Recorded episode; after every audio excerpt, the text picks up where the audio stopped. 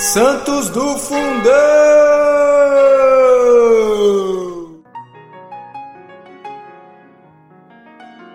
Fala galera!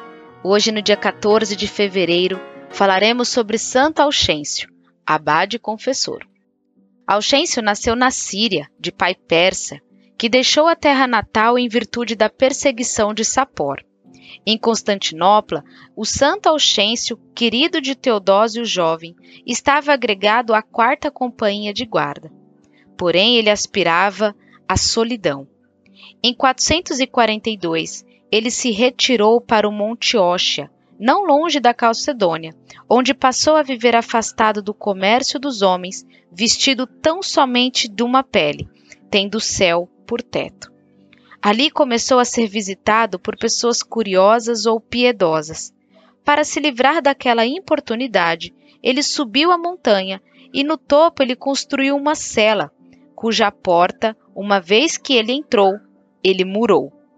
Por uma pequena abertura recebia a luz do dia e o alimento que almas caridosas lhe levavam. Orava, lia, jejuava, macerava-se. Quando sentia que havia muita gente ao redor da cela, convidava a rezar com ele. Muitos milagres operou então aquele rude retiro ao cancarudo no pico do monte. Um dia, uma rica senhora da Nicomédia, cega, foi conduzida até o alto da montanha, ao lado da cela, e gritou ao homem: Servidor do Todo-Poderoso, tem piedade de mim, cega. Auxêncio, comovido, respondeu-lhe pela abertura: que posso eu fazer, mulher? Pobre pecador como qualquer outro homem. Contudo, se tens fé em Jesus Cristo, ele te res... ele te restituirá a vista, como ao cego da de nascença. Rezemos, rezemos juntos. Os demais rezaram com a rica mulher e o santo homem servidor de Deus. Terminadas as orações, disse ele à cega: Mulher, aproxima-te de mim e tocando-lhe os olhos com os dedos, sentenciou: Que nosso Senhor Jesus Cristo, a verdadeira luz, te livre da escuridão. Imediatamente a rica dama da Nicomédia recuperou a vista. Certa vez, um dos amigos de Alcêncio, que o visitava muito frequentemente, levou-lhe um homem que era cético em relação à santidade de, de Alcêncio. Tinham mesmo, na, eles achavam, de novo, eles achavam que ele era um impostor. Dizia: Se não é impostor, de louco não escapa.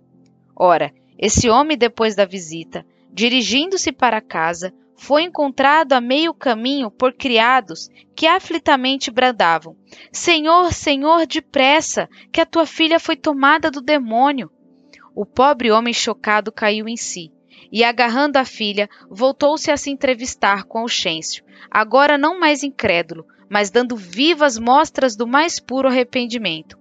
Ó oh, Pai, chorava ele, dirigindo-se ao santo homem, perdoa um pobre pecador e tem pena do pai aflito. Auxêncio, embora comovido, não deixou de o repreender. E orando a Deus, livrou-lhe a filha do espírito impuro e disse: Tu e toda a tua família tereis de passar uma semana inteira em oração e no mais rigoroso jejum. E assim foi.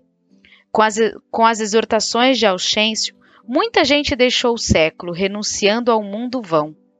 Alguns homens foram ter com ele pedindo-lhe orientação. As mulheres que iam vi-lo deixavam-no todas no santo afã de abraçar a vida religiosa. E Auxêncio fez com que se lhes erigisse um mosteiro, a poucas distâncias da montanha. Nos últimos dias de vida, o santo deixou a cela para ir inspecionar as novas fundações, e em 470 falecia, depois de ter espalhado sobre a igreja o clarão da doutrina, da virtude e dos milagres. Santo Auxêncio, rogai por nós.